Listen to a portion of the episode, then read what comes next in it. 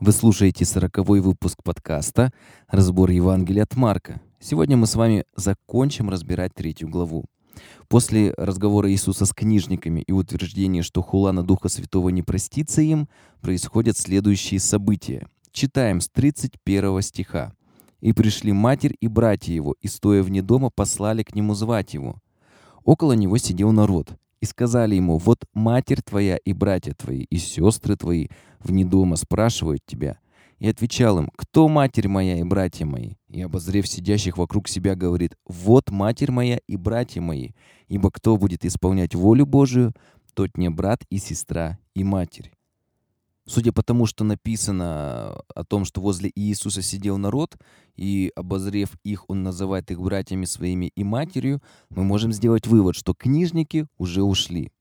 И так часто бывает с людьми религиозными, для которых внешние вещи и традиции важнее духовных, кого дух уже давно не животворит, а буква убила. После безуспешных попыток обвинений Христа когда их точка зрения не была воспринята, а авторитет не возымел никакого действия, книжники ушли. К сожалению, и сегодня немало религиозных людей, до смерти готовых держаться за идеи, которые никакого отношения не имеют к духу Писания, и при этом ожесточенно насаждающие эти идеи другим. Обычно такие люди не умеют слушать и могут общаться только в режиме продвижения своих взглядов. Если же их не готовы слушать и воспринимать, то либо разговор переходит в ожесточенный спор, либо им становится неинтересно, и они уходят, как эти книжники. Но слава Богу, всегда есть люди, которые готовы слышать и слушать. И такие люди окружили Христа и были с ним в доме братьев Петра и Андрея. Напомню, это мы разбирали в самом начале э, нашего разбора э, о том, что когда в Марка говорится «и пришел он в дом», это как раз имеется в виду дом братьев апостолов Петра и Андрея, находившиеся в Капернауме. Беспокойство родственников вполне понятно, тем более беспокойство матери Иисуса, ведь она обладала всеми теми же качествами, как и любая мать. Ведь сами только подумайте, ее сын часто ночевал где попало, непонятно как питался, много работал, проводя служение и общаясь с людьми, служа им. Конечно, а, она хотела более комфортной жизни для своего сына, как и любая мать. А если учитывать, что Иисуса воспринимали только как учителя и человека, он тогда еще не был прославлен, то мама Иисуса желала ему счастливой и спокойной земной жизни, чтобы он служил и исполнял волю Отца, но все же в более комфортных условиях и в большей безопасности. Но не только мамины переживания стали причиной того, что родственники Иисуса отправились на его поиски.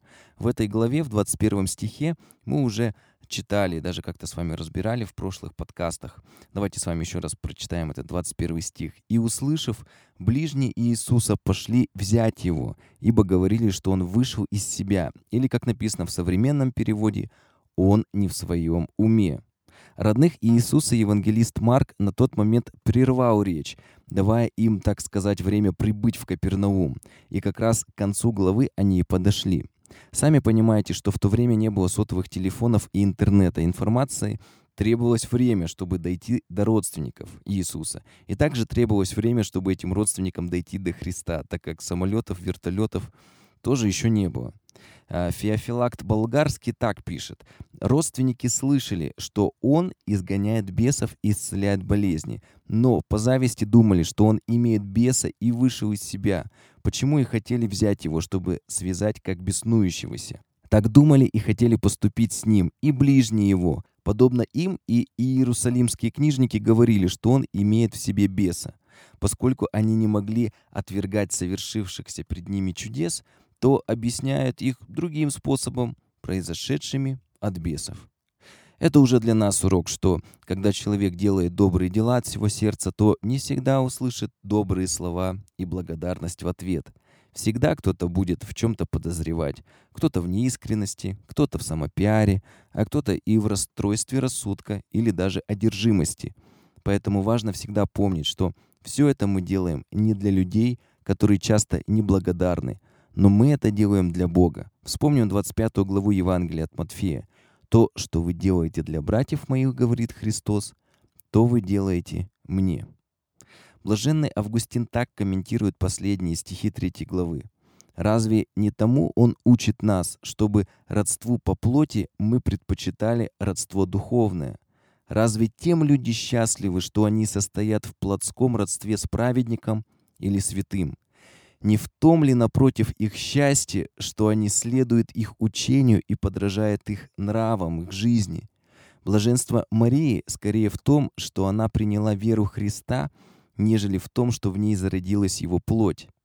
Когда некто сказал «блаженно чрево, носившее тебя», сам Иисус ответил в Евангелии от Луки в 11 главе «блаженны слышащие Слово Божие и соблюдающие его». Например, братья его, родным по плоти и отказавшимся верить в него, это мы можем с вами прочитать в 7 главе Евангелия от а, какая им была польза от этого родства. Так и с материнством Марии – оно ничего не дало бы ей, если бы она не носила Христа с большим блаженством в сердце, нежели в чреве. Какие потрясающие слова у Августина. «Лучше носить Христа в сердце, чем в чреве». Августин нам говорит, что быть матерью Иисуса или его братьями, или даже апостолом из числа 12, все это не имеет смысла, если только это внешняя формальность. Ведь Иуда был одним из приближенных Христа – но носить Иисуса в своем сердце – вот истинное блаженство, или современным языком иметь Христа в сердце – самое большое счастье для человека.